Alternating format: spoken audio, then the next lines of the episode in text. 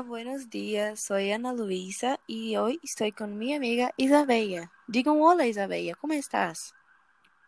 Hola Ana, buenos días. Estoy encantada de estar aquí.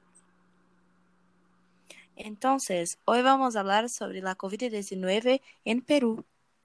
Más específicamente sobre la influencia del virus en el país. Algunos avisos iniciales. Este podcast es libre para toda- todas las edades, pero contiene lenguaje complejo para algunas personas. Fue confirmado el primer caso de COVID-19 en Perú el día 6 de marzo y en 25 días después, mil personas se han infectadas. Además, en 14 días, el país logró de 10.000 casos. Esto es, quedan atrás solamente del Brasil.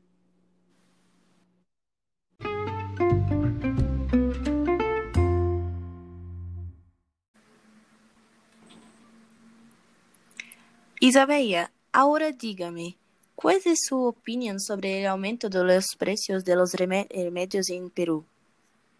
Creo que las personas están tomando ventaja de la situación a fin de lucrar. ¿Y tú? Concordo, pero nadie hace nada para cambiar. Las personas están muriendo por problemas fuera de la COVID-19 porque no los medicamentos.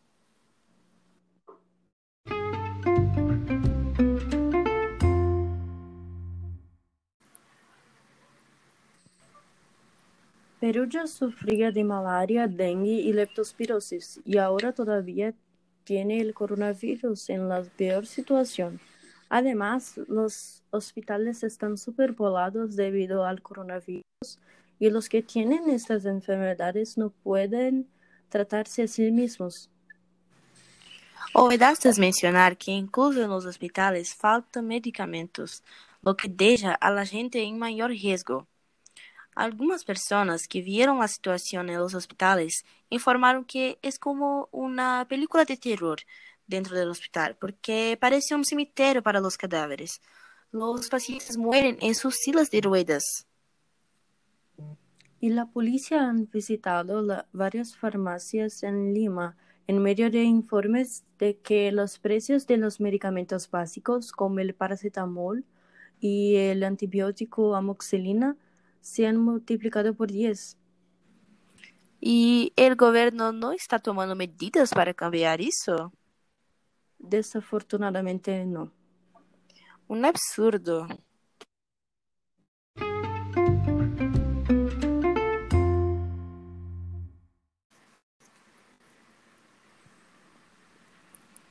La buena noticia es que el Perú está aislado hasta el 24 de mayo, en un esfuerzo por disminuir el impacto de la enfermedad. Pero sin duda tendrán que extender esta fecha de aislamiento porque el Perú aún no ha bajado su tasa de infección. Una cosa que despertó una más esperanza en la gente de allí fue la misión cubana de 85 médicos y las enfermeras en Lima. Al menos una cosa buena que hizo esta corona despertó. Despertó la soli- solidaridad. Espero que el mundo mejore después de que todo esto haya pasado.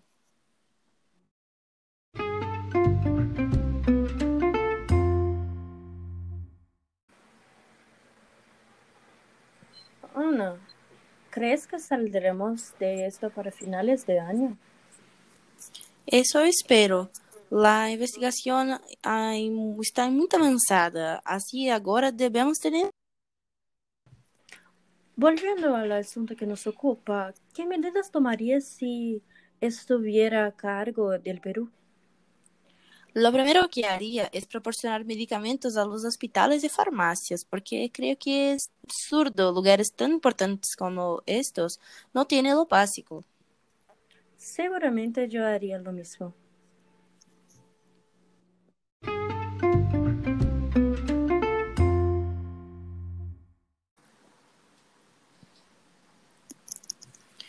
Una cuestión que pero está muy por delante es que hay, se han realizado muchas pruebas de COVID allí, por lo que el diagnóstico de las personas es más preciso y más rápido.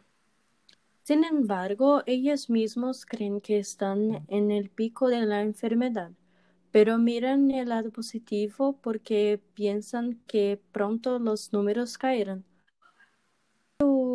¿Y tú realmente crees que están en el pico de la enfermedad? Mira, opinión, como estamos luchando contra un enemigo invisible, nunca saberemos cuándo está a ponto de terminar, porque uma hora ou outra pode volver a aparecer se alguém se descuida. Profundo, pero cierto.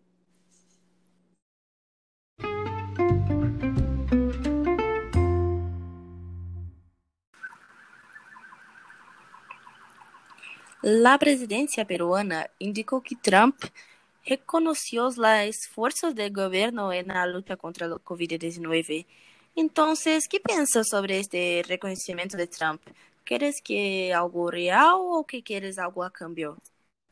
No esperaba este tipo de posicionamiento de él, porque soy latina y sé cómo actúa con los extranjeros. Es decir, eh, esta actitud. Uh, pensé que es un lindo gesto, así que creo que es verdad porque todos queremos salir de esta situación. ¿Y tú? También creo que puede ser un gesto real porque ya nadie quiere estar en esa situación. Perú liberó a los reclusos para aliviar el hacinamiento en las cárceles, cárceles para minimizar la propagación del virus. Esto ha dejado a muchas personas afligidas por el riesgo que se supone que corren. Eh, pero creo que es una buena medida para evitar eh, que el número de infectados aumente, porque todos sabemos que en la cárcel no hay una limpieza adecuada. La gente teme a estas personas que han sido liberadas, estoy de acuerdo, pero todos necesitamos cuidarnos. Por lo tanto, creo que más países deberían adherirse a esta medida. Pero, por supuesto, deberían ser conscientes de que la persona que están liberando no volverá a cometer delitos. Pero tienes toda la, razón, Isabella.